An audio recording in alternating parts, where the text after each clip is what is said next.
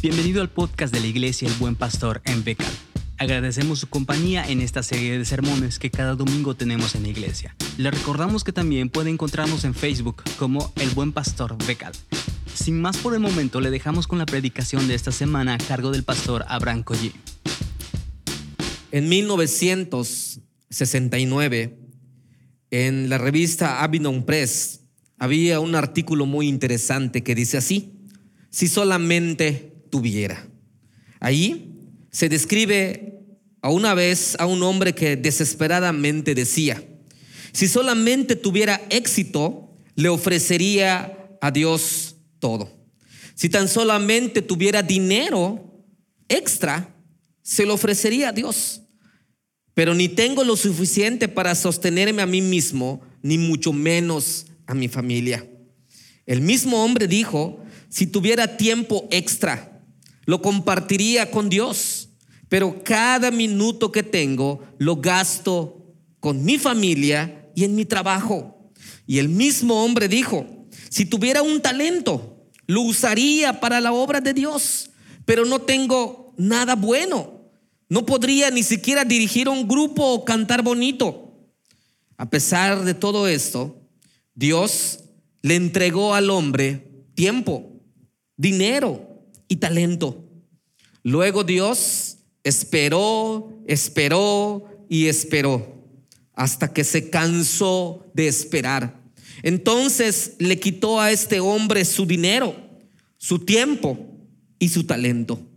Fue entonces cuando el hombre comenzó a decir, si tan solamente tuviera de nuevo ese dinero, le entregaría a Dios. Y si solamente tuviera de nuevo ese tiempo, se lo daría a Dios.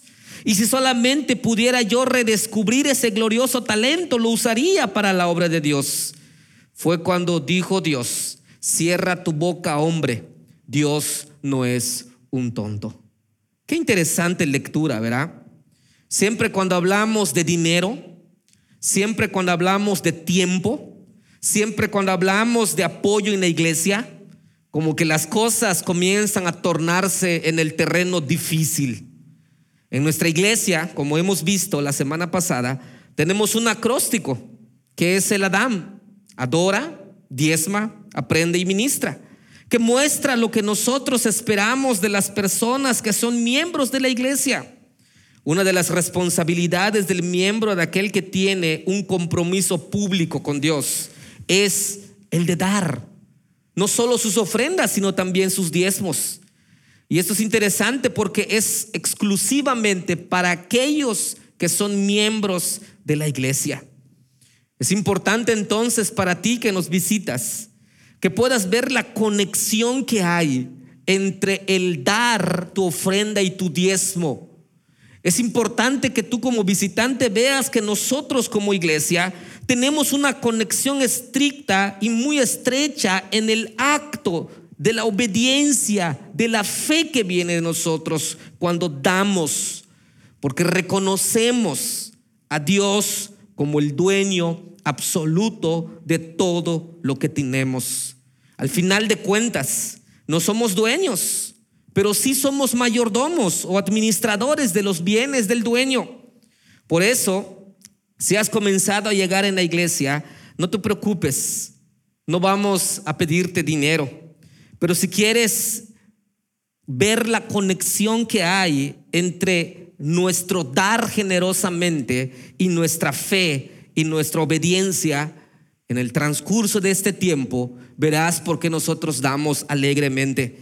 Si eres miembro de la iglesia y aún no estás cumpliendo con tu ofrenda o con tus diezmos, te invito a que reflexiones. ¿Por qué no lo estás haciendo? Tal vez el no darlo viene a raíz de argumentos que no son tan sólidos. Pero si eres un miembro que es regularmente diezmador, ten cuidado de no perder la vista en que cada vez que tú extiendes tu mano al alfolí y das tu ofrenda y tus diezmos, estás adorando a Dios en obediencia. Recuerdo que mi primer campo en el seminario fue la iglesia de Tzam, y una de las cosas que nunca se me van a olvidar de esta iglesia son los cultos de cada inicio de temporada. donde las naranjas se están bajando y se llevan en la iglesia, los hermanos también llevaban sus primicias, llevaban sus diezmos y sus ofrendas. Lo interesante de esto es cómo ver la iglesia con racimos de naranjas, mandarinas, toronjas y todo tipo de cítricos. Ellos decían que hacen este culto dando gracias a Dios por la cosecha de sus tierras. Produzca mucho o produzca poco, están agradecidos de todo lo que Dios les da. Hoy en día es difícil poder generalizar esto en la iglesia local. Hoy en día la mayoría de nosotros no tenemos cosechas, pero sí tenemos trabajos, pero sí tenemos quincenas, aguinaldos o mensualidades. Pero ¿qué pasa cuando nuestro negocio no está yendo bien en las ganancias? O cuando en la semana no sacamos el dinero que pensábamos obtener en el trabajo extra. O cuando se rompe nuestra herramienta de trabajo y no solo perdemos el día, sino perdemos la semana. O cuando nos quedamos sin capital para invertir en nuestro único trabajo. El dar no se vuelve un acto muchas veces de fe, ¿verdad? Nuestra necesidad va aumentando. Y es cuando entramos en el terreno del pensamiento y decimos, si con el 100% no me da, con el 90% menos me va a dar. Y es ahí, en ese terreno, donde Dios quiere que le probemos, donde Dios quiere que seamos obedientes y confiemos en Él. Es en, en ese momento y en esa circunstancia el que el dar generosamente es un acto de obediencia a Dios que le trae honra y le trae gloria. Si piensas que eres el único que sufre de esto, quisiera que abras tu Biblia en Malaquías capítulo 3, versículo del 6 al 12. En el contexto del pueblo de Israel, estaba viviendo calamidades mucho más difíciles que la pandemia. Sus cosechas estaban siendo devastadas. Es más, la tierra que pisaban muchas veces no era de ellos, porque vivían en el exilio. Aquí es donde Dios le habla como a hijos y espera obediencia a Él como Padre. Por eso, amados hermanos, en los momentos más difíciles, cuando nosotros damos de manera generosa, entonces nuestra adoración, nuestra adoración a Dios es un reflejo de nuestra confianza. En estos versículos Dios les recuerda que ellos tenían un mandamiento que debían cumplir como dice Levíticos 27, 30. Y el diezmo de la tierra, así de la simiente de la tierra, como el fruto de los árboles de Jehová es. Es cosa dedicada a Jehová. Estos son los mandamientos que ordenó Jehová a Moisés para los hijos de Israel en el monte Sinaí. Pero lo que había dejado de hacer, simplemente algunos no hacían caso a lo que sabían que debían hacer. Otros no querían obedecer a plano. En este pasaje de la Biblia, la palabra de Dios nos muestra que nuestro dar, tanto los diezmos como las primicias y las ofrendas, es un acto de obediencia a Dios porque confiamos en Él como nuestro sustentador. Pero te has preguntado por qué a veces no queremos dar. Pero te has preguntado por qué a veces es difícil hacerlo. Veamos dos obstáculos que se presentan para no traer las ofrendas y los diezmos al alfolí. El primero es el pecado. Cuando nosotros, amados hermanos, estamos viviendo en pecado, el pecado cauteriza, el pecado detiene, el pecado impide la bendición de dar. Vean que dice el versículo 7. Mas dijisteis, ¿en qué hemos de volvernos? ¿Robará el hombre a Dios? Pues vosotros la habéis robado. Y dijisteis, ¿en qué te hemos robado? En vuestros diezmos y ofrendas. Los hombres de esta generación, amados hermanos, se apartaron de Dios y no guardaron sus ordenanzas. Dios aquí les está haciendo un llamado de gracia. Pero el pueblo había cauterizado su conciencia con el pecado y se estaban negando a volverse arrepentidos a Dios porque habían perdido el sentido espiritual, espiritual, perdón, a causa del pecado. Ellos no estaban dando lo que le correspondía a Dios, sus diezmos y sus ofrendas. Por eso no prosperaban. Y ellos inclusive dijeron indignados, ¿en qué te hemos, en qué debemos devolvernos? ¿O en qué te hemos robado?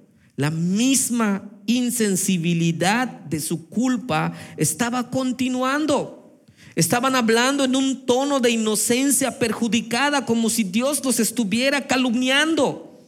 Y Dios nota las respuestas que muchas veces nuestros corazones dan cuando tú y yo no le damos lo que le corresponde como dueño. Después dice, pues vosotros me habéis robado y aquí, amados hermanos, hay una ferviente exhortación a la reforma. Dios debe ser primero, debe preferirse antes de nosotros mismos.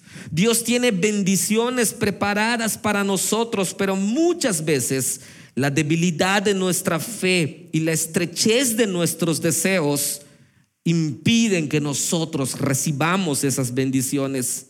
El que hace la prueba y da encontrará que nada se pierde honrando al Señor con lo que Él pide, con lo que Él merece.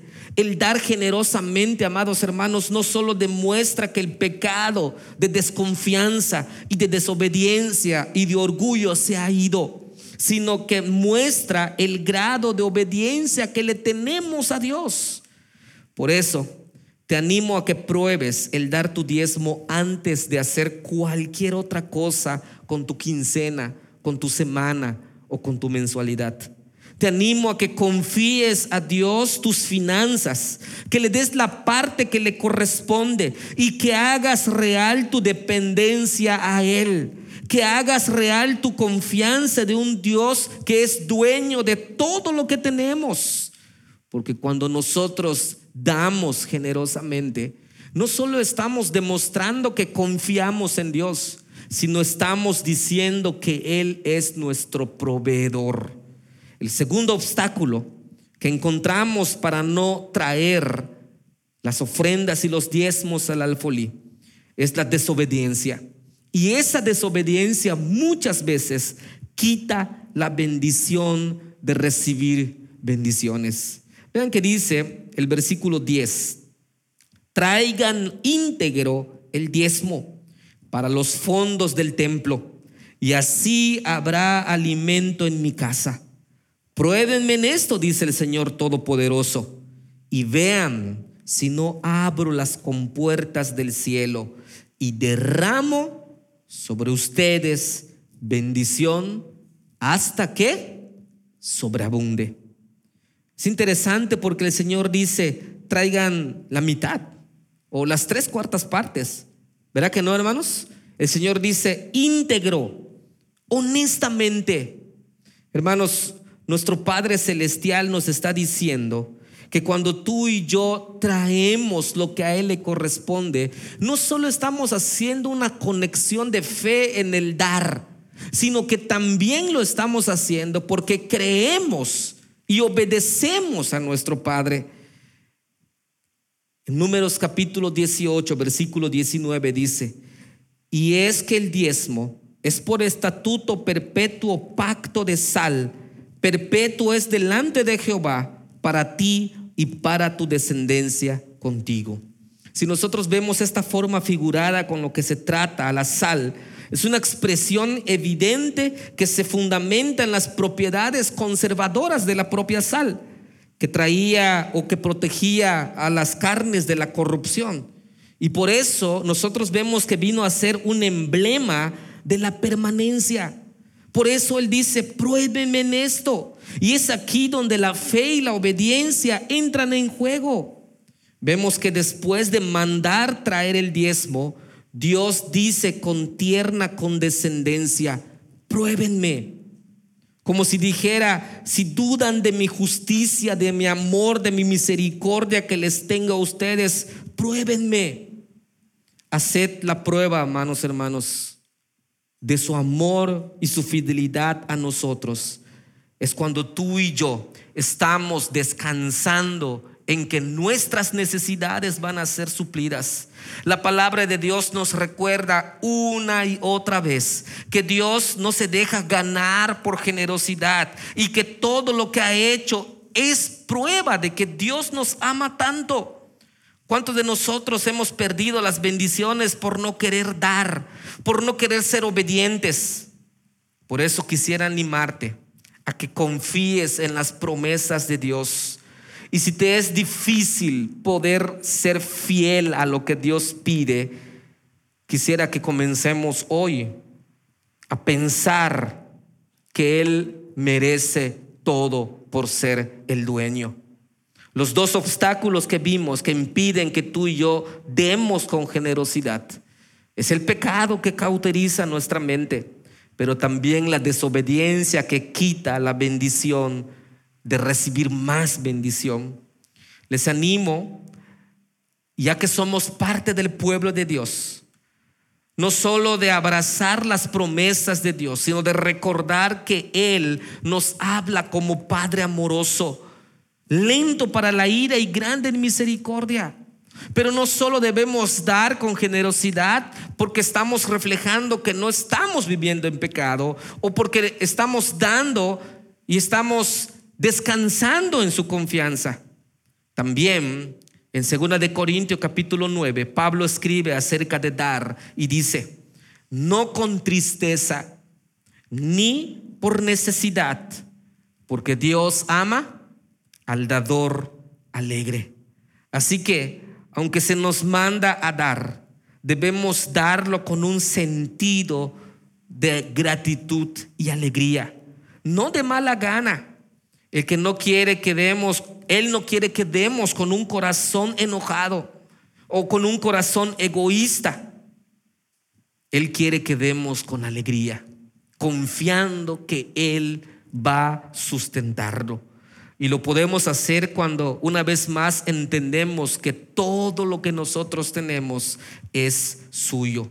Si todo le pertenece a Él, si Él es el dueño de todo lo que tenemos y nosotros somos sus mayordomos, debemos estar agradecidos. Debemos estar sorprendidos de que no merecemos todo lo que nosotros tenemos. Y Dios podría fácilmente demandarnos no el 10, sino que todo lo que nosotros tenemos. Y estaría en su derecho porque Él es el dueño. Pero aún así, Él nos manda a honrarle con la parte que le corresponde. Si Él es dueño y Dios sobre mis posesiones, el obedecer con dar mis ofrendas y con dar mis diezmos no será algo difícil, porque al final de cuentas se trata de quién es Dios para nosotros. Si confiamos que Él es nuestro sustentador, si confiamos que Él es nuestro proveedor, entonces es el Señor sobre todo lo que tenemos. Por eso, cada vez que nosotros extendemos nuestras manos al alfolí, estamos obedeciendo con gusto, estamos obedeciendo alegres, ya que Dios no solo merece eso, sino mucho más en nuestras vidas. Y al hacerlo, estamos adorando a Dios con este acto de obediencia por quién es Él y lo que ha hecho con nosotros. Demos entonces, porque el dueño, nuestro Dios, no solo lo merece, sino que también es un acto de obediencia. Oremos hermanos. Te damos gracias, Padre, porque nos das la oportunidad no solo de tener recursos, te damos gracias, Señor, porque bendices la obra de nuestras manos en el trabajo y en los negocios y en toda área de nuestras vidas.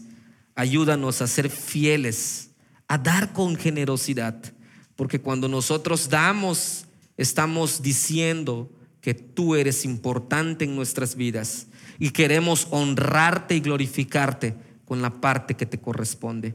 Gracias por la bendición que nos das y también gracias por el sustento cotidiano en cada área de nuestras vidas. Que tu nombre sea glorificado en el alfolí. Te lo pedimos, Padre, en Cristo Jesús. Amén.